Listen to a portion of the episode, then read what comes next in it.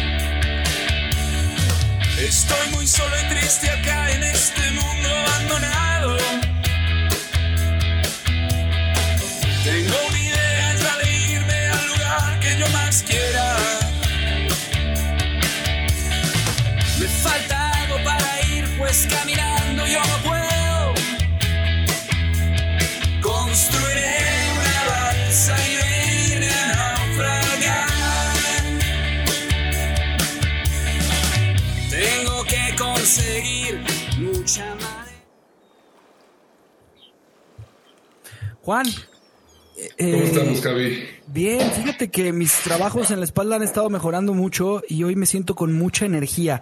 Siento que tenemos como algunos aires de, de, cosas nuevas que vendrán a la balsa el día de hoy.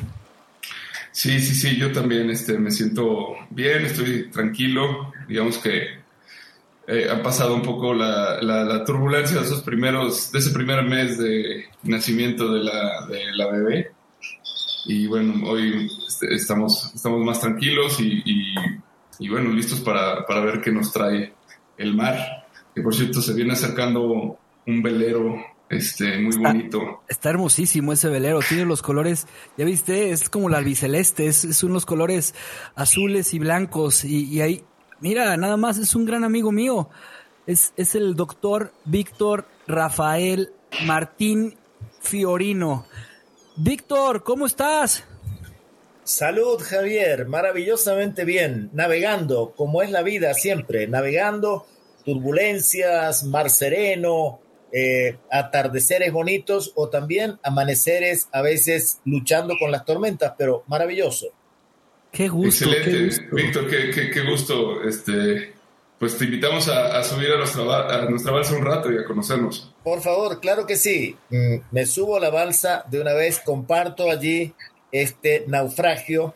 La vida es siempre un naufragio. Uno va dejando cosas y va subiéndose a otras eh, con las que tiene que, mm, digamos, comenzar a veces desde cero, desde muy eh, lo más básico, lo que hay en una balsa. En una balsa no, no hay demasiadas cosas pero hay que verlas como una bitácora en primer término, como una herramienta hacia donde queremos ir y darles eh, el uso más valioso a esto que tenemos, que es el uso que representa de alguna manera eh, un camino hacia la vida, salvar la vida, orientar la vida.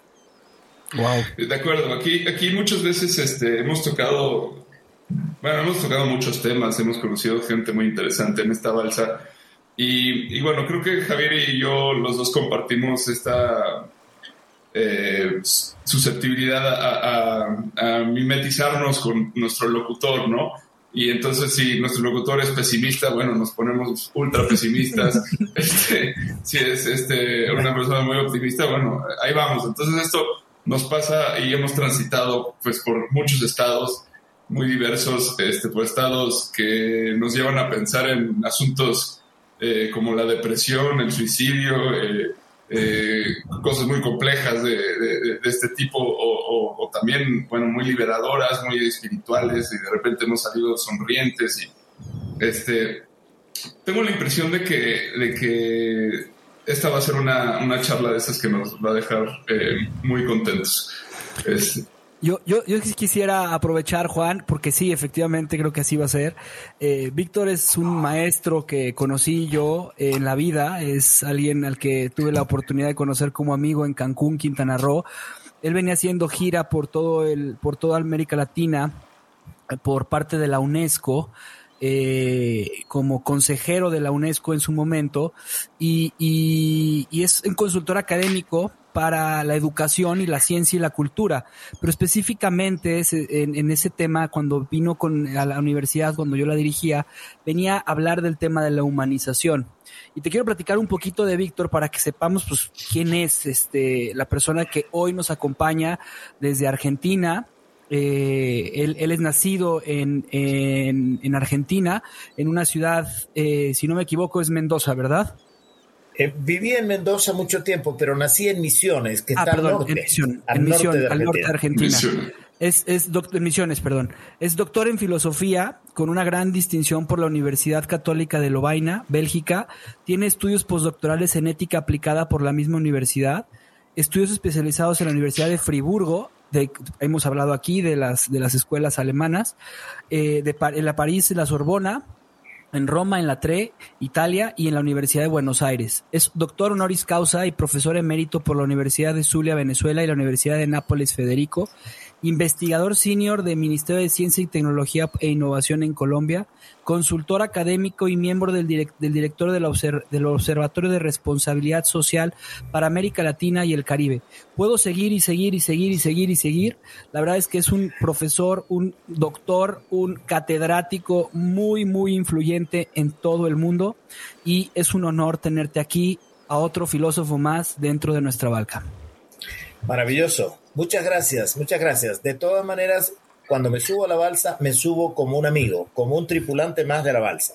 Y allí nos dividimos las tareas de la balsa para seguir adelante, para rehumanizarnos y mirar todo lo que tenemos que hacer para mejorar nuestra condición humana y nuestra experiencia humana. Yo te quisiera eh, hacer una pregunta, ya, ya, que vamos empezando y metiéndonos en el contexto de, de, lo que es este mar de dudas en el que navegamos. Y y un poco recordar la tierra de la que partimos, ¿no? Que fue esta modernidad en la cual, eh, pues, nos compramos la idea del progreso, nos compramos la idea de que la industria y el trabajo eh, em, y la producción en masa y todas estas cosas iban a llevar de alguna forma al hombre a un mejor estadio, a una edad dorada que al final de cuentas nunca llegó. Se nos atraviesan dos guerras mundiales eh, que, parecen señalar cómo las cosas no son como las imaginábamos. Eh, y a lo largo de este proceso, bueno, que, que dio a muchos pensadores, eh, aparece el, uno que se llama Marx, ¿no? de quien hemos hablado aquí en, muchas ocasiones, que nos habla como de este peligro de la alienación, ¿no? que implica como el, el estar en un constante trabajo de horarios eh, prácticamente interminables, donde el ser humano pues, se convierte en una especie de, robot, por un lado, para, para lo que es la industria. Eh, y eso, la, alienación, que es el peligro que él, que él señala, pues de alguna forma se puede comparar con la deshumanización, ¿no? Ciertamente. Eh, pudiéramos también articular allí siempre mm, desde la balsa, porque mirando el, itinerario de una balsa podemos pensar que con ella nos acerquemos a algunas eh, tierras seguras, pero lo más probable es que naveguemos entre islas de inseguridad o de incertidumbre. Mm, la metáfora también pudiera ser siempre que con la modernidad y el, digamos, la posterior crítica a la modernidad, pasamos de sentirnos en, una isla, en una isla de tierra segura, en cierto modo, a un archipiélago de mm, mares entre islas. Las certezas son tan pequeñas que son insignificantes y lo que realmente nos mueve son esos espacios de incertidumbre que nos pueden llevar a certezas solamente operativas, eh, unos acuerdos que podríamos llamar en filosofía a lo mejor de configurar un determinado conocimiento, pero al momento en que los configuramos ya se desconfiguran. ya la realidad es tan dinámica que ese conocimiento que creíamos seguro, la isla que acabamos de construir, resulta que ya nos queda salir de ella y avanzar hacia otra. De modo que, ¿Cuál, sería un ejemplo de esto para, para entender? Mm, por ejemplo, cuando nosotros queremos captar una realidad determinada eh, en la economía, queremos comprender una crisis económica o de, de, pronto lo que está pasando ahora entre Rusia y Ucrania. Queremos comprender esta situación. Eh, nos basamos en una serie de informes producidos por eh, entes económicos, entes globales de defensa, etcétera, y nos hacemos una configuración un concepto que configura la situación. En el momento en que terminamos de hacerlo, la situación tan fluida ya ha evolucionado y resulta que lo que entendimos hoy tenemos que revisarlo. Tenemos que revisarlo porque lo que acabamos de entender se acaba de disipar. El conocimiento humano es una un camino, una dialéctica, si queremos emplear esa palabra, entre configuración y disipación.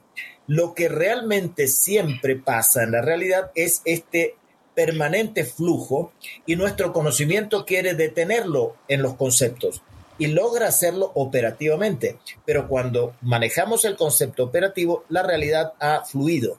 Por lo tanto, entonces, navegar es siempre estar a la vista de tierra firme, pero siempre dejándola atrás, porque necesitamos otra tierra, necesitamos seguir avanzando.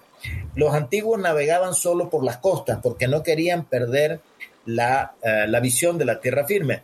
Eh, Colón se atrevió, digamos, a navegar sin referentes o con referentes tan lejanos como las estrellas, etcétera, o los, eh, la brújula, los rudimentos de ese momento.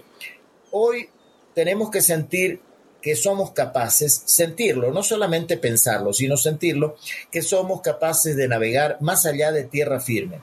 Y eso no nos tiene que llenar de angustia, nos tiene que llenar de eh, fortaleza, claramente, o nos tiene que llevar a ser prudentes, porque no es lo mismo, Aristóteles decía, no es lo mismo ser prudente o no es lo mismo ser valiente que temerario, por ejemplo. No ser temerarios, ser prudentes, pero ser prudentes no significa quedarnos detenidos, seguir avanzando.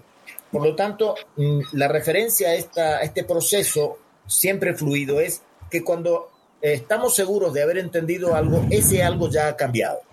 Y esto no es para ponerse a llorar, no es, no es una tragedia, es un desafío a la inteligencia y es un desafío a nuestra capacidad humana. Yo tengo ahí una, una, una, pregunta que, hemos estado tratando de razonar también a veces, Juan Pablo y yo, no dentro del podcast, pero sí lo hemos visto. Es, es el, el ser humano tiene la capacidad de hacer utopías y esas utopías tienen la capacidad de hacer las realidades lo que hemos visto en, el, en, en, esta generación actual, porque somos muy amantes del cine, es que desde hace algunos años ya no vemos utopías y más bien vemos distopías y vemos este tema de, de, cuestiones que se está eh, una destrucción total, un, un, fracaso total de la humanidad, la, la creación de la, de, de, la inteligencia artificial. ¿En, ¿En qué momento dejamos de ser prudentes, nos volvimos eh, seres catastróficos y perdimos esa, esa, ese gran sueño que tenían los, los, los, los, los clásicos, que también fueron catastróficos, por supuesto que también lo fueron, pero en algún momento ellos también fueron utópicos. Y en esa utopía eh, sin caer en el, en el superhombre, eh, eh, que después se, se, desvirtúa, pero sí hubo este tema de, de, hacer una mejor sociedad, que creo que hoy más bien estamos queriendo ir por una peor sociedad y estamos tratando de ser menos humanos. No sé, no sé qué opinas tú de, de este tema que a veces hemos platicado Juan y yo, de que ya no hay, ya no hay este, o sea, este optimismo real, pues. Claro, eh, Tienes mucha razón en señalarlo porque es un eh, contexto de que puede ser de deshumanización o en cambio de rehumanización. Eh, un gran pensador, Paul Ricoeur, que yo tuve la suerte de tenerlo de profesor en Lovaina ya en sus años de madurez, de, digamos, pero fue muy valioso lo que nos dictó en sus cátedras de ética y cultura, que era una cátedra permanente a la que él alimentaba yendo desde París él nos decía en su momento, y después también está escrito claramente, que los pueblos no pueden vivir sin utopías, como las personas no pueden vivir sin esperanzas. En los dos casos, la utopía y la esperanza no son ilusiones, no son elementos eh, etéreos eh, que serían como una ensoñación. Son diseños de futuro que nos inspiran a trabajar en el presente para hacerlo realidad. Y en este sentido, cuando la modernidad va separando la capacidad de la imaginación, que es siempre el comienzo de la ética, esto lo decía Aristóteles hace mucho tiempo, la imaginación es el comienzo de la ética. Imaginarnos que algo puede ser mejor a lo que conocemos nos lleva a desearlo como ético y a construirlo como un compromiso. Cuando la modernidad comienza a separar la imaginación ética de una razón calculadora, comienza a, eh, digamos, impedir esa capacidad de utopía de los pueblos. Comienza a decirnos, deje la imaginación solo para sus fantasías, pero no para sus eh, proyectos. Separa la imaginación de los proyectos y la deja para nuestras fantasías y entonces la imaginación tenemos que terminar estimulándola con, eh, con adicciones porque ya no hay estímulos para imaginarnos en la realidad. Tenemos que crear otro mundo, un mundo diferente para poder darle paso a la imaginación. El mundo real es un mundo del cálculo y el que imagina se queda fuera, se queda retrasado o se queda excluido. Entonces, realmente la necesidad de la utopía es una necesidad de rehumanización, la capacidad de imaginarnos un mundo mejor que represente no una ilusión, sino un proyecto que, salvadas las diferencias, con cierta prudencia, tenemos que emprender. Y aquí recuperamos otra figura también de los griegos, que es, que es muy rica para nuestro, nuestra preocupación rehumanizadora. La tensión entre la hibris, la desmesura, y la prudencia o la capacidad de ser realista y construir algo de una manera prudente en el buen sentido, no el prudente que es el pacato, el que no actúa. El prudente es el que actúa con eh, conciencia, conciencia y con capacidad de hacer algo bueno. Yo, yo quiero hacer una pregunta que creo que viene muy a cuenta ahorita. No, no me acuerdo quién fue el que lo dijo, si fue Sisek o, qué filósofo ahora, eh, que creo que fue en este texto de la sopa de Wuhan. Bueno, o, a lo mejor puede ser anterior, no me acuerdo si me estoy revolviendo, pero eh, alguien dice, es más fácil imaginar el fin del mundo que el fin del capitalismo. Eh, creo que tiene que ver con ambas cosas de lo que están mencionando. O sea, el tema de, de imaginar distopias es es, es, es, que eso es lo que, para lo que nos da la cabeza, para imaginar el fin del mundo. Pero no somos capaces de imaginar una sociedad no capitalista. Eh, no nos podemos ver ahí, porque creo que tiene mucha relación con esto que dices sobre la imaginación. Y me acaba de detonar otra cosa que a lo mejor no tiene mucho que ver, pero, pero es algo que yo he venido pensando y que saqué el tema el otro día, ahora que, que somos papás. Este, le, le, le decía yo a mi esposa, oye, mira, no, no, no quiero que, esto se entienda como que ya lo vamos a hacer, pero quiero eh, que miramos la posibilidad de, una idea, ¿no? Un poco disruptiva. Eh, ¿qué, pasaría si no le enseñamos a nuestra hija a creer en Santa Claus? No, pues eh, le vas a romper este, la, magia de, la infancia. Digo, no, es que, es que justo esa magia no tiene por qué romperse. No tiene por qué romperse y convertirse en esta ilusión capitalista. Claro. Eh, no sé si, si, hay algo ahí como que, que, puedas comentarnos. Sí, sí, claramente. Porque, ¿Por qué es más fácil imaginarse el fin del mundo? Porque allí no es una cuestión de cálculo y no es una cuestión que tenga que ver tampoco con eh, el beneficio, digamos, cuando se produce la reducción del ser humano a razón y de la, razón a cálculo, la consecuencia es que esa reducción conduce a un cálculo de beneficio. Todo calculamos en nuestra vida en función del beneficio que va a producirlo. Podemos decir que esto también contaminó, por decirlo en este sentido, a la ética, por ejemplo, cuando la ética se volvió utilitarista y buscó generar nada más que un cálculo ético del mayor bien posible para el mayor número de personas, reduciendo la ética a un cálculo de utilidad. la modernidad, el racionalismo y el capitalismo resultante de ellos nos permite solo imaginar aquello que dentro de las normas del cálculo nos va a producir un beneficio. Por eso se estimula el emprendimiento, por ejemplo. Por eso se estimula que se imaginen nuevos negocios. Por eso se, estimula que se imaginen nuevas soluciones para los problemas tecnológicos del negocio. Pero no para decir, es que las bases mismas del negocio no deben ser revisadas, es que las bases mismas del lucro no deben ser revisadas, es que las bases mismas de una economía internacional fundada en la eh, acumulación, en el poder, en la acumulación de mercados, etcétera, no debe ser revisada. Esa parte de imaginación nos está vedada. Y en cambio, la parte de imaginación para ser productivos sí nos está siendo estimulada. Un poco con el resultado, como lo diría Byung-Chun Han, por ejemplo, de una sociedad del rendimiento. La imaginación es cómo puedo rendir más, hasta allí solamente, y no cómo puedo cuestionar las bases mismas del sistema, sino solamente cómo puedo rendir más. Y el resultado de esa, eh, digamos, permanente presión por el rendimiento no es sino el, eh, digamos, el cansancio por una parte o por otra parte una sociedad eh, incapaz de pensar cosas nuevas solo mm, sometida a la repetición del rendimiento. El hecho de que tengamos o no que transmitirle a nuestros hijos las ilusiones de consumo es parte, bueno, de toda una, eh, de un cine edulcorado, por ejemplo, que en, durante la época navideña nos satura de fiestas, regalos, eh, esperar, esperar el momento del regalo, etcétera, y lo Mm, endulza un poco con aquellas cuestiones de caridad que no están mal, pero en ese universo se desnaturalizan cuando se colocan en el campo de una, de una relación de consumo. Por lo tanto, efectivamente, no es necesario que le transmitamos a nuestros niños, en mi caso a nuestros nietos, eh, la necesidad de articularse a estos elementos vinculados al mercado y al consumo.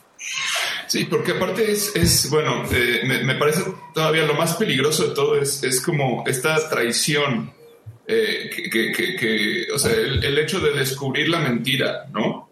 De, de, esta ilusión que, de alguna manera tu cerebro, tu, yo me imagino, ¿no? o sea, el momento que estás creciendo, estás viviendo, experimentando esa capacidad imaginativa que no tiene límites, o sea, que eres capaz de creer en todo el, mito de la Navidad, ¿no?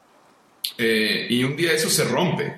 Y, cuando se rompe, aprendes lo que es la realidad y aprendes lo que estaba detrás de, ese, de esa ilusión, que es un mecanismo de consumo, ¿no? Esto que, que, mencionas, entonces ahí aprendes a, hacer una relación diferente con, con el mundo, donde de pronto ya eh, pues, aprendes primero que nada a dudar de tu imaginación y de tu capacidad de creer y de fabular.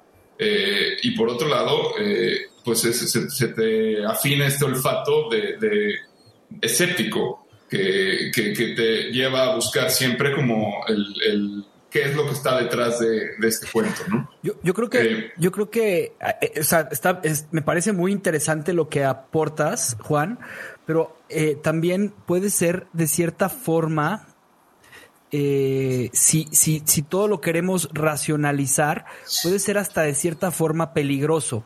Eh, para, mi, para mi punto de vista. Hay, hay una frase que dice Úrsula K. Le Guin, que dice, las obras de fantasía son verdad. Por supuesto que no son verídicas, pero son verdad. Los niños lo saben, los adultos lo saben, y es precisamente por eso que muchos de ellos le tienen miedo a la fantasía. Saben que su verdad reta, incluso amenaza todo aquello que es falso, innecesario y trivial. Yo creo que es importante el uso de la fantasía, el uso de la magia, el uso de los cuentos para la educación, para la formación, para, para todo el tema, y no nada más el uso de la razón. O sea, eh, eh, creo, creo que, o sea, creo que pudiera ser algo muy interesante como ejercicio, sí, bien Neil deGrasse lo dice, eh, que a él, a sus hijos y a sus nietos, nunca les enseñó ni de ni del tema del ratón, ni del tema, les enseñó las estrellas, les enseñó la magia de, de lo que es la ciencia, pero, pero yo creo que también la fantasía y las, las, la mitología es importante dentro del crecimiento del ser humano. Sí, yo estoy completamente de acuerdo con eso, pero justo no, eh, para mí lo, lo, que pasa es que no tiene que terminar, o sea, el chiste, eh, creo yo que es lo que hay que enseñar es que forma tanto parte de la realidad de, de nuestra capacidad cognitiva como lo es la razón y las matemáticas y todos lo, los aspectos de la lógica.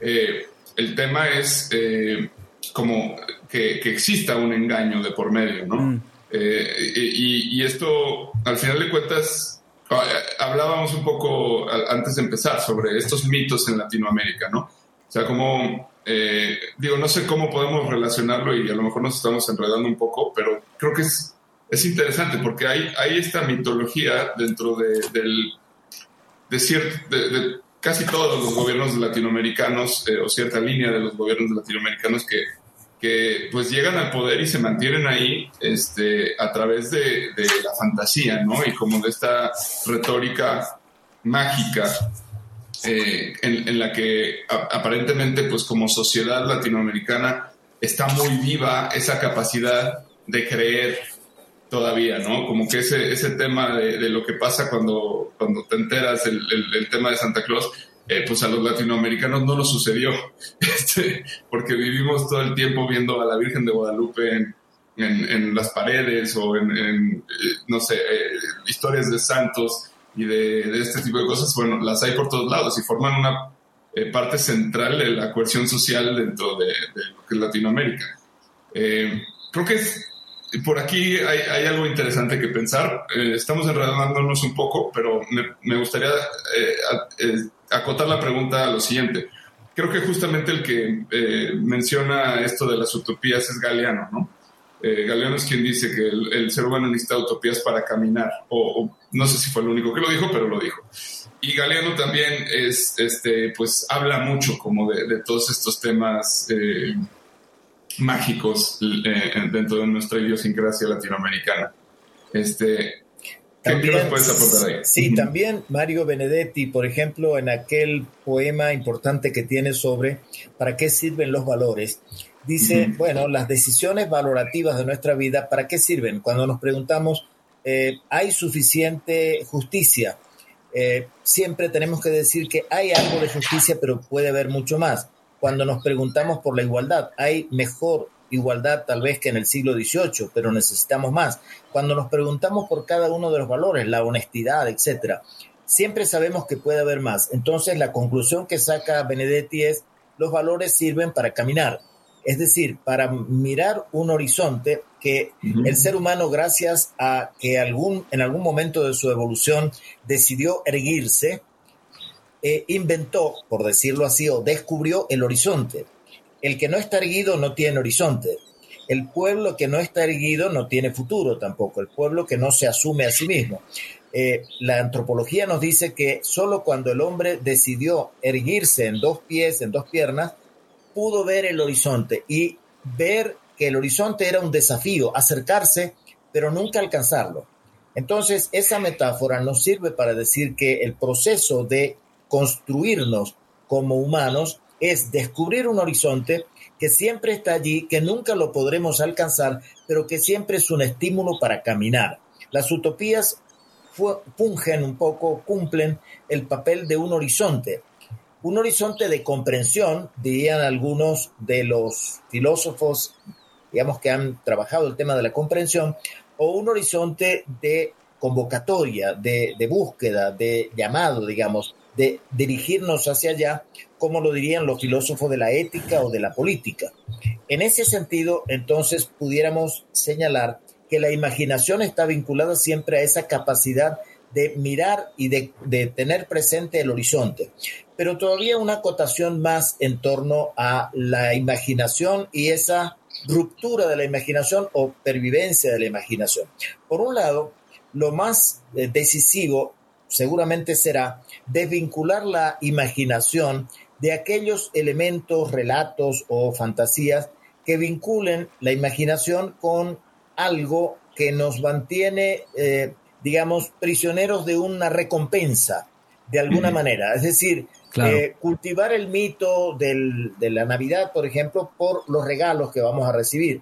Cultivar el mito de, mm, digamos, cultivarlo como mito, algunas de las, eh, de las ideas de la cultura, como la recompensa, así sea material o inmaterial que vamos a recibir, el beneficio que vamos a recibir, como podría trabajarse también en temas tales como, por ejemplo, una tradición tan rica en México como la de los difuntos, por ejemplo. Eh, es decir, eh, cultivarla solamente porque cultivando eso vamos a tener un, un, beneficio, que es el de reencontrarnos con nuestros familiares o el de ser feliz con ellos, etc. Desvincular el, la, el hecho mismo que estamos trabajando imaginativamente del beneficio. Eso nos llevaría a vivirlo de una manera mucho más profunda, buscar una identificación donde no está la motivación de un premio, de un beneficio, sino de un encuentro, de un enriquecimiento propio. Por ejemplo, en, la, em, en las figuras de la religiosidad o de la espiritualidad, mm, puede disociarse, por ejemplo, la figura del nacimiento de Jesús u otras, o el mismo rito de los muertos, disociarse del aspecto de mercado, y en este sentido, entonces, no hacer que esto sea la fuente de una desilusión cuando la razón descubra que hmm. el relato no es literal. Ese relato no es literal, es un relato metafórico, es un relato que me lleva a decir, bueno, miremos en un nacimiento cómo tú puedes mejorar cada vez que renaces, por ejemplo, en la Semana Santa, en la resurrección, cómo tú te transformas, cómo tú te haces más solidario, cómo te haces más Em, más comprensivo, más hospitalario. Y no simplemente lo voy a hacer porque de, ese, de esa manera me voy a salvar, voy a obtener el, el beneficio de la salvación. Desvincular la imaginación de un beneficio nos lleva a vivir, por ejemplo, la dimensión de espiritualidad en otra dimensión. Nada que ver con la dimensión de mercado. Wow, wow, wow, wow, wow. La verdad es que sí, porque al final es, es de lo que trata la fantasía. Al final es de aprender de toda esta inteligencia, eh, sabiduría adquirida durante milenios y milenios y milenios de años y llevada a, como dice, lo, menciona Juan, o sea, a quitar, a dejar de que sea una recompensa de, de un regalo y que sea verdaderamente una, un, pensamiento o una, una este, reflexión de, de, solidaridad o de lo que sea, ¿no? Me pareció fascinante como lo, lo, pones. Sí, es, es, es, como un reencuentro con el significado, ¿no? De hecho, me, encanta esta palabra, el significado, porque, bueno, además en inglés es, es como que está más dividido, porque significado en, México, en, España, en castellano es muchas cosas, ¿no? Puede ser propósito, puede ser este eh, pues sí, el, lo que dice un diccionario, una definición, pero en inglés es meaning, ¿no? El meaning, que es diferente a definición, o sea, eh, es cuál, de dónde vienen, por qué las cosas son lo que son y por qué los símbolos eh, hmm. tienen importancia y por qué la comunión sucede a partir de, de estos significados, ¿no? Claro. Que, creo que por ahí es mucho de lo que se ha perdido en, en, estas eras industriales. Este, y que no sé si por ahí vaya el, tema de la rehumanización, pero bueno, a mí me, me, suena mucho por ahí. Yo, yo leí un poco antes de, de, de esta, de esta charla, eh, Javier ahí fue muy amable de mandarme algo, es un texto como para eh, familiarizarme con el tema. Y bueno, me di cuenta, dije, esto seguramente lo escribió un jesuita, porque yo, yo fui a escuela jesuita y es así, es, tal cual, ¿no? Se, se, ven la misión y los valores este, de, que, que, a mí se me inculcaron en, en, la escuela, que tienen que ver con la humanización, en, como es el, el lema de, mi escuela, hombres y mujeres para los demás, ¿no? ¿Qué significa esto? Este, y cómo es, eh, cómo es algo que al final de cuentas pues es un discurso, el discurso humanista eh, ha estado ahí, ha estado ahí, pero es, es como, eh, no, no, es un discurso gritón, es un discurso más bien silencioso, con el que a veces sabemos que está ahí, pero no, nunca entramos en él, o sea, es muy raro. Y, y una vez que se entra, eh, realmente es, como que no se puede vivir de otra manera. te siembra muy, muy fuertemente, ¿no? Claro, claro. En buena medida estas reflexiones, por ejemplo, de mm, ir acercándonos a lo que consideramos pueda ser un descubrimiento progresivo de verdades o de la verdad. La verdad como una aspiración. Realmente desde Aristóteles en adelante sabemos que la verdad es como una meta que nunca se alcanza.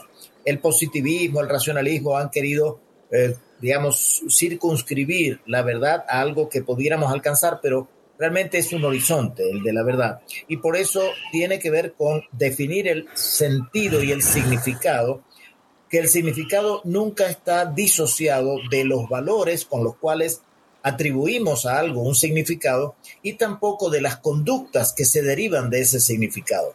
Cuando hablamos de significado, el horizonte en el cual hablamos es significado, valores y conductas, siempre. No se pueden disociar.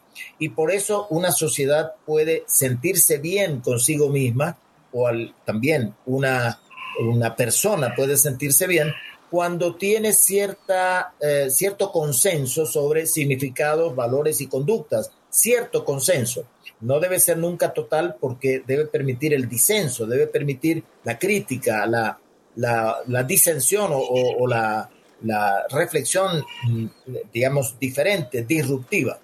En este sentido, creo que también nos acercamos de alguna manera a un tema que tiene que ver con la rehumanización, que es encontrar la verdad del ser humano. Aristóteles decía que la verdad de lo humano tiene tres niveles como mínimo. Por un lado, la verdad que buscamos en las cosas, es decir, que las cosas sean lo que creemos que son, una verdad explicativa. Por otro lado, decía Aristóteles, una verdad del discurso, la verdad de la coherencia. Y estos, los tres elementos son eh, em, un cuestionamiento a nuestro modo de vivir lo humano. La verdad de las cosas es que seamos, eh, digamos, objetivos con lo que trabajamos, que no vivamos en mundos falsos, en mundos en donde mm, se nos presenta que el trabajo, es, el rendimiento es lo que nos hace felices, eh, la productividad es la que nos define como humanos. Esos son mundos falsos. La verdad son las cosas reales en donde somos capaces de producir pero al mismo y de consumir, pero al mismo tiempo somos capaces de ser responsables y de compartir y de ser solidarios. La verdad de las cosas tiene que ver con ese eh, desnudamiento de los sucesivos enmascaramientos con las que se nos presenta la realidad. La verdad de la palabra o del discurso, dice Aristóteles, es la verdad de la coherencia. Para ser humanos necesitamos ser coherentes. Si no, nuestros hijos nos dicen, pero papá, tú me dices que debo ser honesto y tú te traes la resma de papel de la oficina. La, verdad de las palabras es fácilmente desenmascarable por un niño, por una alguien que esté simplemente atento a nuestras conductas. Y lo tercero que decía Aristóteles, la verdad de la obra, es decir, el testimonio que estamos dando generando verdades con otras personas, generando sinceramientos con otras personas, la verdad de nuestra amistad, la verdad de nuestro amor con la pareja, la verdad de nuestro cuidado con los hijos, la verdad de nuestra profesión que la hacemos porque la sentimos y no para ganar dinero nada más.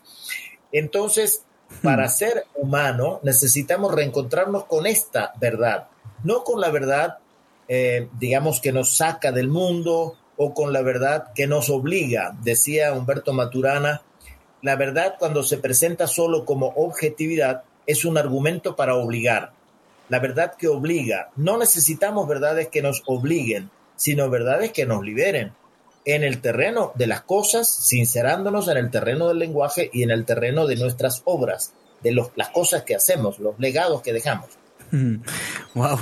Eh, Doctor, una, una, siguiendo un poquito. Dime, Víctor, dime, eh, Víctor. Víctor, Víctor, siguiendo un poquito, perdón, pero es que es, es, eh, no lo puedo evitar cuando, cuando escucho, de verdad, este, este, conocimiento me fascina y es una forma de respeto y de admiración. Pero, Víctor, eh, siguiendo un poquito a, a, a, tu maestro Paul Ricard, él decía que el objetivo de la hermenéutica es recuperar y restaurar el significado y, creo que aquí hay algo que me gustaría a mí preguntarte. ¿Cómo restauramos y recuperamos el significado del hombre para poder vivir en nuestra verdad?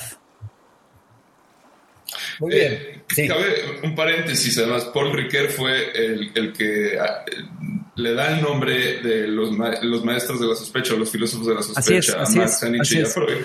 Eh, esto lo, decimos porque a nuestro auditorio le, hablamos mucho de este asunto y, y, la pregunta de Javier, bueno, es, es, es, es crucial y creo que tenemos a la persona. que un alumno de Paul Ricoeur, imagínate.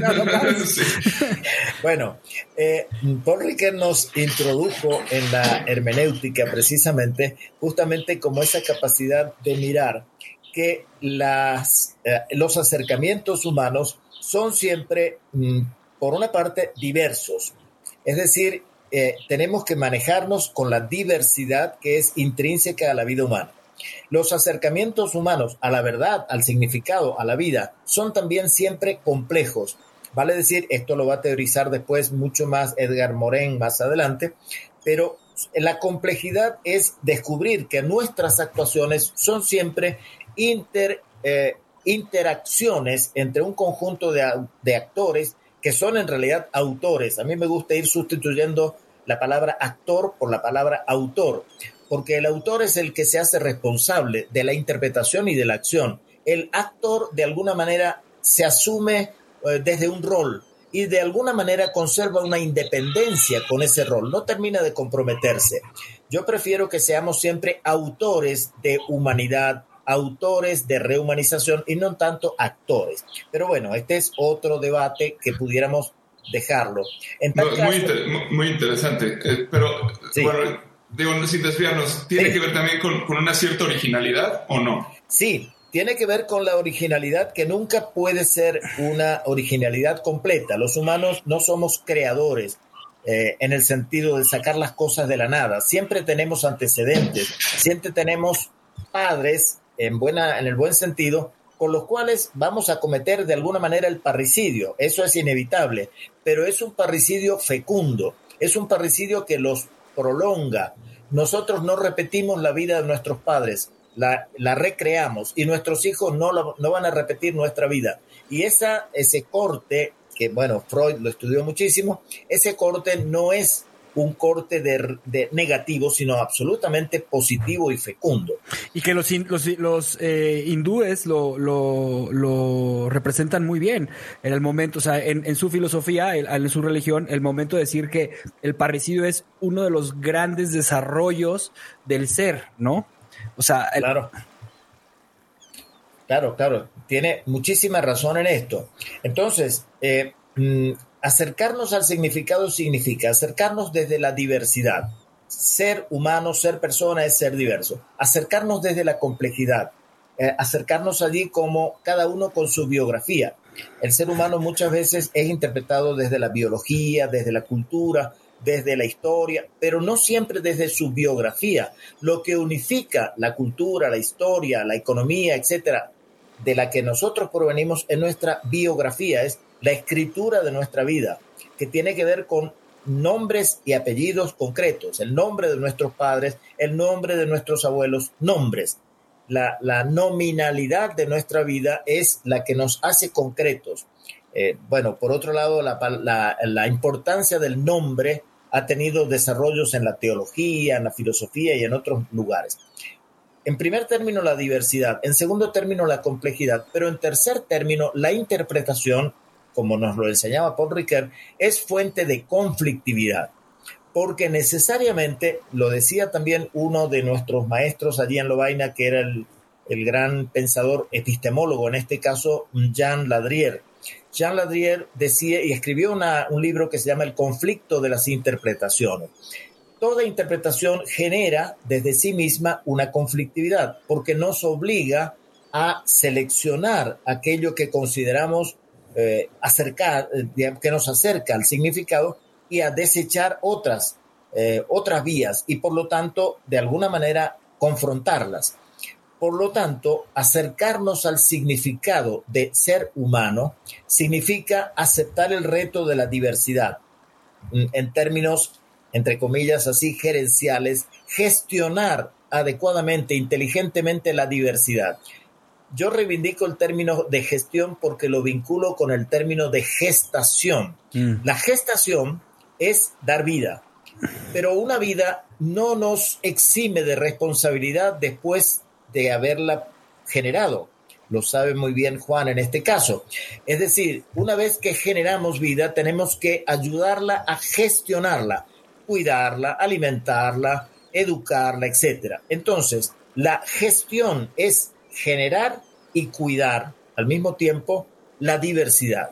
Es una fuente de identidad. Sentirnos diversos es, paradójicamente, sentirnos humanos. Es lo que nos identifica la diversidad. Sentirnos complejos es sentirnos al mismo tiempo buscando nuestro bien, pero buscando el bien de nuestra familia, de los que nos rodean. Y por lo tanto, la complejidad, la mutua implicación a nivel familiar, a nivel comunitario, a nivel social, a nivel global, es fuente de identidad, es fuente de significado humano convergente. No quiero decir unitario, porque la identidad no tiene que ver con unicidad ni con uniformidad, pero el significado es el que nos permite mm, darle sentido a esa identidad. Diversidad, complejidad y conflictividad que se derivan entonces de esta convergencia de interpretaciones que nos ayuda a responder, pero nunca de modo definitivo, siempre de modo eh, dinámico, abierto, progresivo al desafío del significado de nuestra propia vida. Los significados son justamente lo que nos, ah, nos apuntaba Juan más temprano, ese sentido de pensamiento profundo que es incluyente. El significado no es el resultado de una operación racional, es mucho más. No es la definición del diccionario, es mucho más. Es una realidad de sentido. El significado tiene una raíz que lo acerca al sentido, no tanto a la definición. Eh, es súper interesante todo esto que nos estás eh, diciendo. A mí me bueno, me revoluciona mucho porque justo he estado escribiéndole a mi hija para cuando ella crezca, este, empecé a escribirle eh, con, esta, con este deseo de, poderle dar un, algo que le sirva como para navegar un poco más, no digamos la vida, sino la existencia. Eh, y bueno, eh, he vuelto a leer a, varios autores y, bueno, me, empiezo por la metafísica, ¿no? Y, creo que la, metafísica se ha convertido como en esta rama de la filosofía que al final de era la principal, fue la filosofía primera, ¿no? Como le llamó Aristóteles, eh, que, que, bueno, intentaba buscar esta verdad de la que hablabas. Y a lo largo de la historia de la metafísica, pues se ha ido llegando como una polarización, ¿no? En la que se los filósofos de alguna manera han, no los filósofos, solo, o sea, la sociedad en general, eh, a partir del pensamiento metafísico, ha creado como estas estructuras de dos polos, ¿no? En la que masculino y femenino son opuestos, este, bueno y malo, y son estas dos columnas que, de alguna manera atraviesan todo entre el ser y el no ser, que es lo primero hasta eh, lo que quieras, ¿no? Eh, y de alguna manera, pues así se ordena la realidad este, occidental. Entonces, claro, viene toda esta oleada de, pensadores que dicen, vamos a romper con la metafísica, esto, esto no existe, esto no puede ser así, porque la vida es mucho más compleja que, que solamente estas dos columnas. Y, bueno, en algún punto siento que se llega como esta... Eh, pues a, esta conclusión que, me parece sana en cierto momento en la que, en la que se destruye la metafísica, ¿no? Y, Nietzsche, pues probablemente sea el, máximo exponente de esto y más, más tarde Heidegger, en la que dicen, bueno, no, no, no, por ahí no se va a llegar a ningún lado y la verdad es, este, es además de inalcanzable, es, es mera interpretación. Entonces ahí aterrizamos como en esto que nos mencionas. Pero me encanta la manera en la que lo estás planteando porque estás rescatando, o sea, se puede rescatar un montón de, de, lo que sí se dijo respecto a la metafísica, a los trascendentales del ser, a, a la aspiración a lo bueno, a lo bello, a lo verdadero, a lo, eh, a, lo único, digamos, a, aquello que es trascendente.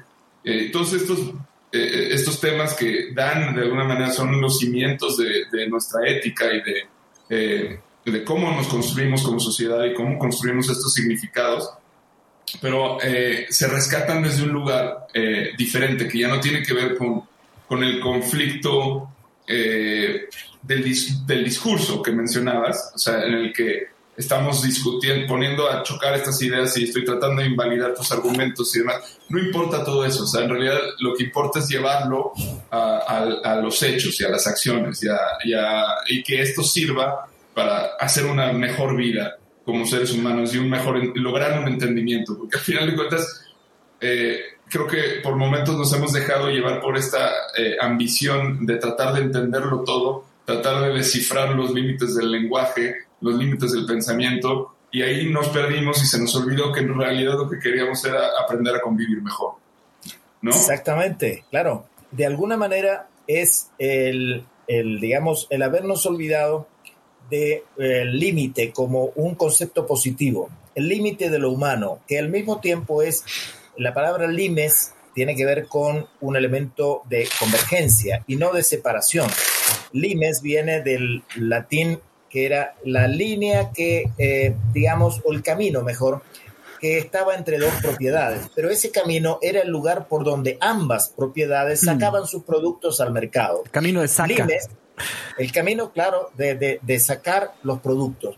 Es decir, que limes, el límite, es necesario para la vida, para, para permitirme fluir con mis productos, con mis aportes a la vida, hacia algo que es común. El mercado era entre los griegos, entre los latinos, pero el mercado es el lugar de la convivencia. Entonces, reconocer límites significa no, digamos, eh, instaurarnos en esa soberbia de la razón que a través del cálculo considera de alguna manera que ya no hay límites, que todo lo puedo hacer.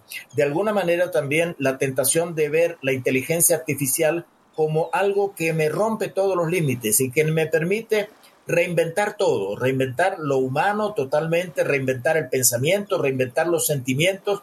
Cuando me dicen podemos dotar a un robot de los mismos sentimientos que tienes tú.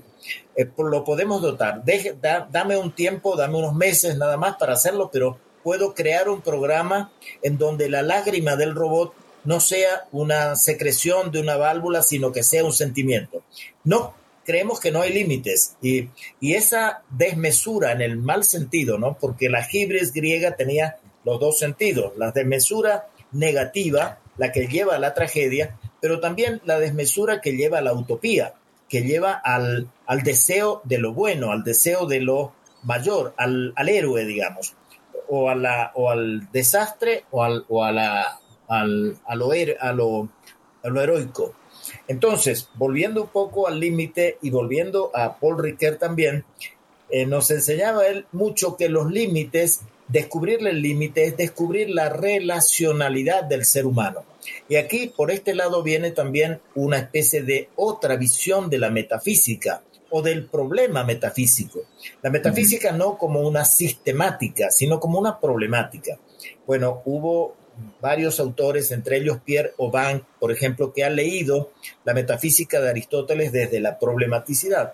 En el fondo, la raíz de la metafísica, esto nos lo enseñaba Enrique, es la relacionalidad del ser. No, el ser no es ser y no ser. El ser es un permanente flujo en donde podemos encontrar, diría Aristóteles, actos y potencialidades que se van dando sentido en un proceso. Por lo tanto, recuperar la relacionalidad es el objetivo último de la metafísica y abrirnos tal vez, para el que así lo plantee, a una relacionalidad que va más allá de la vida humana o terrena. Ese es otro espacio pero dentro del espacio humano nuestra vida se decide en la relacionalidad. Relacionalidad del conocimiento, no ser nunca dogmáticos, saber que mi conocimiento puede tener una parte de la verdad, también nos lo decía Riquet en la hermenéutica, pero puede haber otra interpretación que tenga otra parte. La, la relacionalidad en el conocimiento, la relacionalidad en el bien, saber que mi bien no tiene que ser el mal de otro, sino que mi bien puede ser compatible con el bien de otro y juntos podemos hacer un límite. Yo puedo tener un bien sin tener todo el bien hmm. absoluto en la medida de compartir ese bien con otro. Es en buena medida lo que nos pasa cuando somos padres, cuando somos abuelos. Muchas cosas que no podemos hacer cuando tenemos un hijo pequeño, por ejemplo, son cosas que vienen recompensadas sobradamente por las alegrías que tenemos al poder estar cerca de ese ser que se está gestando como persona. Entonces, la metafísica en el fondo es recuperar la capacidad de ver la vida y el ser como ser relacional permanentemente, cuya comprensión para nosotros es siempre parcial, de ahí las interpretaciones, pero cuya construcción es siempre permanente. No es que llegamos a una parcialidad y ahí nos quedamos, en nuestra zona de confort, por ejemplo. Siempre tenemos que ser capaces, emulando a Galeano o a Benedetti, de seguir caminando, de decir, tengo esta felicidad, pero la felicidad puede ser mucho mayor. Tengo este nivel de remuneración, de gratificación, pero puede ser, tiene, puede tener otro sentido mucho más rico. Salir de la cultura del out-out, es decir, de la cultura de la disyunción, para cultivar la cultura de la conjunción, de la conjunción, de esto puede sumarse a lo otro y no la disyunción. El capitalismo nos ha acostumbrado a la cultura de la disyunción. La ganancia de uno tiene que ser a costa de que el otro no gane. El acaparar el mercado tiene que ser a costa de impedir que mi competidor lo acapare. Pues hay otra visión que no tiene que ser la del capitalismo para el mercado, por ejemplo, o para los intercambios. También en la ética a veces nos dejamos ganar por esta visión de que mi valor tiene que ser contradictorio al valor del otro también en la religión y en todas las formas que puedan derivar en intolerancias. Y, ahí hay algo bien interesante que, Adler, eh, este, como psicólogo, eh, logra, logra, logra extripar muy bien en... Eh, hay un autor que se llama Shiro Kishimi que, está escribiendo mucho sobre Adler y sobre filosofía, pero lo hace a través de que un maestro le enseña a un alumno y te explica muy bien que, una de las partes que Adler decía que para poder encontrar el, sentido de la persona, la verdad de la persona, la única forma era a través de la comunidad. Era a través de, que lo que yo hago genere un bien común y entonces genere comunidad. Y, regresando un poquito a lo que tú, a lo que tú Víctor, mencionas eh, en tema de, de, lo que nos ha ocasionado esta disociación, disociación que le llamas muy bien ibris. Eh, hay, hay, un libro que me fascina de David Owen. David Owen es, es un médico que, que, fue el médico de los primeros ministros de Inglaterra, que después hizo un análisis de los grandes este, eh, líderes mundiales y decía, vamos a analizar en dónde está el ibris y la enfermedad del ibris dentro de los gobernantes. Y nada más quiero leer una parte de lo que dice, porque dice, ibris no es todavía un término médico, su significado más básico se desarrolla en la antigua Grecia simplemente como descripción de un acto. Pero vamos a un pasaje célebre de Platón en donde se define así la disposición del ibris. Si se trata de un deseo que nos arrastra irrazonablemente a los placeres y nos gobiernes, se llama a este gobierno interpermanencia. Inter, perdón, inter, intemperancia, perdón, intemperancia. Intemperancia. Por esta razón, los jóvenes y los ricos son proclives a insultar, es decir, son insolentes, pues piensan que cometiendo los actos de ibres se pueden mostrar superiores. Me parece muy interesante eh, eh, eh, cómo, cómo, lo menciona el autor y cómo lo menciona, pues hemos, hemos venido arrastrando este problema del ibris dentro de la humanidad y, y, es la, la ibris la que nos ha llevado a deshumanizarnos. Ciertamente, ciertamente. Y además, esa ibris es la que, con ese deseo de, eh, digamos, de mm, exceso, porque en definitiva también eh, la ibris tiene ese carácter de exceso, nos lleva a incluir al otro en mi proyecto y por lo tanto negar la verdad del otro, negar la diversidad del otro, negar la complejidad, la, biografía del otro, negar eh, la visión que el otro tenga y convertirme a mí entonces en un ser totalizador. Esa visión de totalización de la vida, que es la de la Ibris, es la que ha regido también todos los proyectos de conquista, los proyectos de dominio, de dominación, y que está presente también en el fondo en el esquema de una economía global regida por el acaparamiento de mercado, por ejemplo. La, el, ser más importante, que, una empresa llegue a ser más importante que un Estado, que el presupuesto de una empresa sea igual o mayor eh, que el, Producto Interno de todo un país, etcétera, etcétera.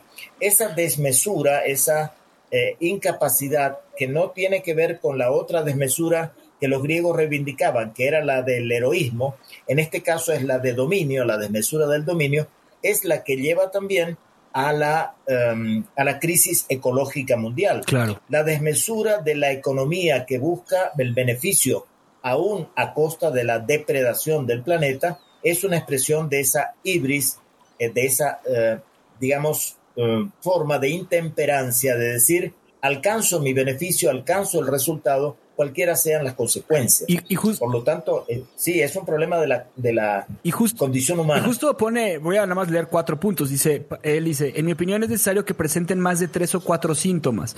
Una inclinación narcisista a ver el mundo eh, una predisposición a realizar acciones que tengan probabilidades de situarlos a una luz favorable, una preocupación desproporcionada por la imagen y la presentación, una forma mesiánica de hablar de lo que están haciendo y una tendencia de exaltación, una identificación de sí mismos en el Estado, excesiva confianza en su propio juicio, exagerada creencia rayando en sentimientos de omnipotencia. Y, da, da son, son, son 14 puntos. Pero yo no lo quiero llevar a la persona, lo quiero llevar a nuestras acciones como humanos. O sea, si nosotros vemos nuestra humanidad como, como lo que está sucediendo hoy, cumplimos perfectamente con los 14 puntos y hemos sido sumamente egoístas y sumamente eh, rayando en la ibris, como lo dices tú, y por eso nos hemos deshumanizado. ¿Puedo, agregar una pregunta a, lo que está preguntando ya Javier, que va totalmente relacionado? Es, eh, o sea, ¿qué, qué ¿Qué potencia puede tener eh, eh, un ser humano humanizado frente a un mundo deshumanizado? Podemos partir de la realidad, digamos. La realidad es el deseo, en este caso legítimo, y no solamente de intelectuales, sino de mucha gente, de alcanzar los límites mínimos, los niveles mínimos de lo que se considera humano. Hay toda una mm, percepción de lo que se considera humano que no es propia de un discurso experto, es también parte de un discurso social. Las personas saben cuando son felices o cuando no lo son. Eh, por lo menos, digamos, pudiéramos suponer que la gente sabe cuando es feliz o cuando está realizando algo que realmente le aporta em, sentido a su vida. Por lo tanto, la demanda de esa eh, humanización no es una demanda generada por expertos, sino generada por una vivencia social. La humanización es, en primer término, una experiencia, sentirnos, experimentar que nos sentimos más humanos a través de actos, a través de las consecuencias y los resultados de nuestros actos. Allí vamos a encontrar que esa demanda generalmente se encuentra frustrada en la mayoría de nuestras sociedades, en América Latina, por supuesto, en gran medida, en, cuanto la eh, humanización es incompatible con sistemas totalmente asimétricos en la economía, en la educación, por ejemplo, las personas que no pueden acceder a la educación o que acceden a una educación de muy baja calidad, etc. Por lo tanto, la, la experiencia nos muestra que deseamos ser humanos en mundos inhumanos, en realidades inhumanas.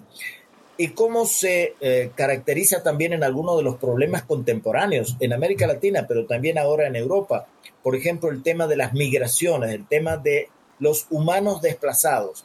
Desplazados por muchos motivos, por la guerra, pero también desplazados por la pobreza o desplazados por la intolerancia, desplazados por la imposibilidad de vivir, y en este sentido, hoy ser humanos, por ejemplo, nos lleva al desafío de cómo nos planteamos la hospitalidad. Mm.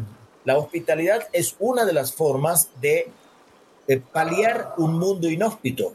Digamos, la realidad es la de un mundo inhóspito.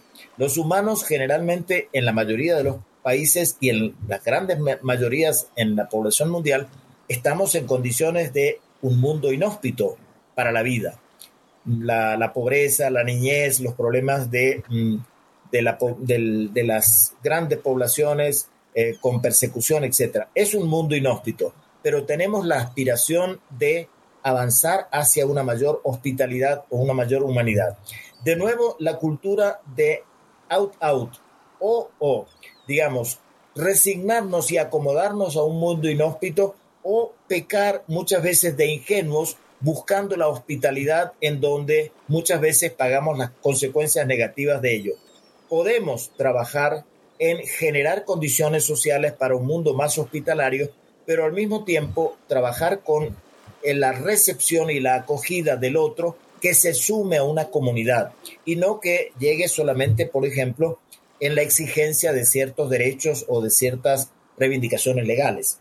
Yo eh, quería hacer una pregunta ahí, eh, porque pareciera que la humanidad está como en el experimento de Milgram, este experimento que, habla mucho en el tema de la deshumanización, que, se, hace, se hace a finales de la Guerra Mundial, la Segunda Guerra Mundial, eh, para ver si efectivamente los, los este, generales nazis habían hecho eso por, por cuestión propia o bien por eh, eh, habían sido ordenados, habían cumplido una orden.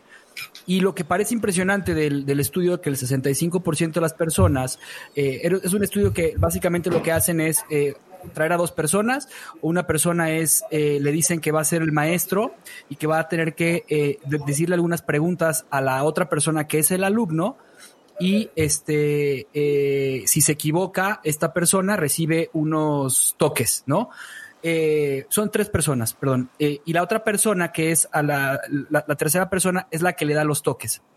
Entonces, eh, el experimento es dos personas invitadas, uno es el maestro, el otro es el que da los toques. A los dos les dicen que son los maestros, les dicen que son los maestros porque los dos son los que van a a dar o el toque o si está bien o está incorrecto. Y la otra persona que es el alumno es una persona que va a simular sin que ellos sepan que está recibiendo choques muy fuertes.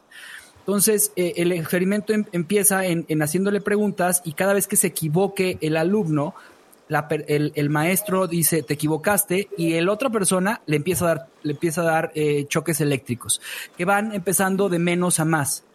Y el alumno es un actor que llega hasta simular que está sintiendo choques de 450 voltios y entra en un estado de coma. Y lo que dice el experimento es que el 65% de las personas cuando llegaron a allá un dolor muy fuerte de que la persona estaba gritando, querían seguirle dando toques querían que siguiera equivocándose. Y es ahí un claro ejemplo de la deshumanización. Entonces, mi pregunta es, ¿qué tanto estamos hoy en ese 65% como humanidad y qué posibilidades tenemos de querer, de, de, de dejar de querer hacer que el otro sufra nada más por sentir un placer que ni siquiera es placer? Es una pregunta que lleva a reflexionar sobre la condición humana y a preguntarnos sobre cómo aproximarnos a esa condición que es eh, muy fugaz para comprenderla. ¿no? Allí sí se identifica mucho lo que más temprano decíamos, el esfuerzo de configurar y de sentir que cuando llegamos a la configuración ya se ha disipado. Eh, claramente el ser humano mm, ha pasado por muchas, eh, muchas etapas y en él se hace realidad aquello de Aristóteles que en el ser humano habitan tanto lo animal como lo divino. Aristóteles decía el ser humano es el ser limítrofe entre la bestia y los dioses. Hoy habría que ah, actualizar la, definición, la frase de Aristóteles, decir que el ser humano es un ser limítrofe entre las bestias, los dioses y las máquinas, porque las máquinas también son otra dimensión de, nuestro, de nuestra humanidad y probablemente cada vez más se identifiquen con lo humano. Eh, el cyborg y lo que estamos avanzando en la eh, fusión hombre-máquina está transformando lo que es en fondo la comprensión de la condición humana misma o lo que los antiguos llamaban la naturaleza humana, que hoy se puede reivindicar desde otro punto de vista, el tema de la naturaleza humana. Pero bueno, mirando esto, entonces diríamos, el ser humano no elimina lo que hay de animal en él, animal en el sentido doble, ¿no? Animal en el sentido de viviente, que es un poco como lo toma Aristóteles, pero animal en el sentido de lo bestial, es decir, los impulsos sin control, sin límite. El impulso de sentir que algo me resulta placentero, por ejemplo, y no mirar el límite que puede representar que esto que me ocasiona un placer está generando un sufrimiento. No mirar el límite. Lo animal en este sentido de lo no limitado y en este sentido lo animal no como viviente, sino como bestia lo otro es que, según Aristóteles, y hoy podríamos reivindicarlo, en lo humano hay lo que él llamaba lo divino, es decir, las capacidades reflexivas, éticas, valorativas, de sentir amor por otra persona, por mi hijo, por mi, mi nieto, por mi esposa, por mis amigos, por mis hermanos. Sentir amor no es una condición necesariamente divina, interpretada como extrahumana, pero es una em, condición, una situación, un elemento siempre presente en nuestra condición humana que, mm, del cual nos olvidamos, pero está siempre presente, aún en el caso de aquellas personas que cometen delitos, etc. Es decir, lo divino, entre comillas, o lo bueno está presente en nuestras en nuestras, eh, eh, nuestra condición humana. Y lo de la eficacia representada por la máquina también está presente. Somos seres capaces de ser eficaces, creamos mediaciones. Son, estamos aquí porque hemos sido capaces de crear a través de la cultura las mediaciones que nos permiten hoy estar dialogando en países diferentes de una manera muy amigable. Entonces, ¿Dónde está ese límite mm, de descubrir lo humano que no tenga que eh, complacerse o que sentirse bien con el sufrimiento del otro? En la posibilidad de conectar nuestras tres dimensiones, lo animal en el sentido de viviente, no en el sentido de bestia, eh, lo divino en el sentido de decir, nuestra vida tiene, como lo dirían grandes científicos como Albert Einstein, por ejemplo, tiene una energía que es la energía del amor que está por encima de cualquier energía física. reencontrarnos con lo bueno, no como un mandato, no como una, un imperativo ni, ni moral ni religioso, lo bueno como una parte de la condición humana que aspira a prolongarse. Lo bueno es, en definitiva, para el ser humano vivir cada vez mejor que tenga un fundamento ético, que tenga un fundamento religioso, bueno, esta es una, una cuestión que se puede abordar. Pero lo bueno es vivir, vivir más, vivir mejor y vivir eh, expandidos en esta fuerza que representa el amor a la mm. vida. El amor no es más que esa fuerza que sostiene y mejora y cuida, sobre todo el cuidado de la vida. Dirían los, dirían los lacotas ajo. así es, así es.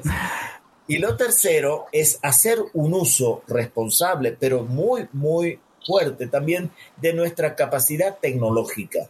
Entonces, esa capacidad tecnológica nos puede ayudar a torturar cuando la usamos para el mal, pero nos puede ayudar a salvar una vida cuando la usamos para el bien en la medicina, por ejemplo.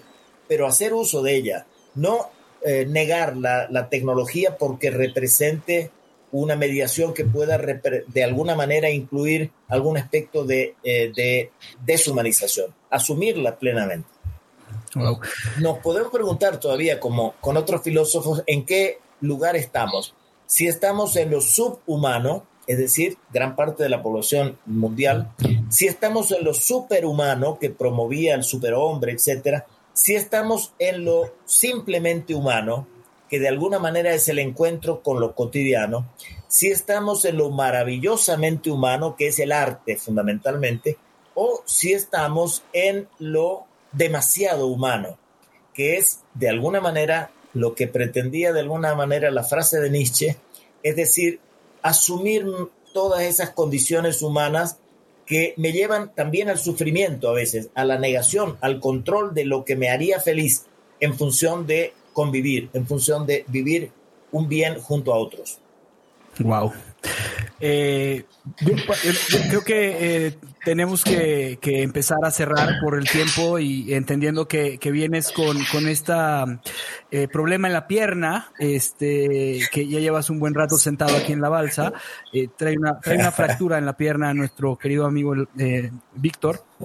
Y normalmente hacemos, hacemos un ejercicio para cerrar el podcast y es qué nos llevamos, pero a mí me gustaría hacerte una pregunta que Juan Pablo hace siempre cuando la plática nos pone a reflexionar demasiado, que es, eh, ¿cuál sería tu visión de esta línea de tiempo en la que estamos? Eh, ¿Es optimista? ¿Es pesimista? Eh, ¿Hay posibilidades de, un verdadero cambio hacia esta, esta verdad humana llena de amor y compasión? O esta verdad eh, o esta verdad brutal y bestia del humano o esta verdad eficiente y eficaz del humano o este punto medio. Dónde, dónde ves tú como filósofo como como académico como ser humano como abuelo como padre dónde ves tú esta posibilidad del ser humano y qué te llevas de la plática bueno primero me llevo de la plática una gran satisfacción satisfacción de haber compartido con ustedes eh, un esfuerzo que es reflexivo, que es amistoso, que es comunicativo acerca de lo que realmente nos pasa como seres humanos, de la rehumanización, la deshumanización en la vida cotidiana, los problemas que nos confrontan cotidianamente. Me llevo un gran placer.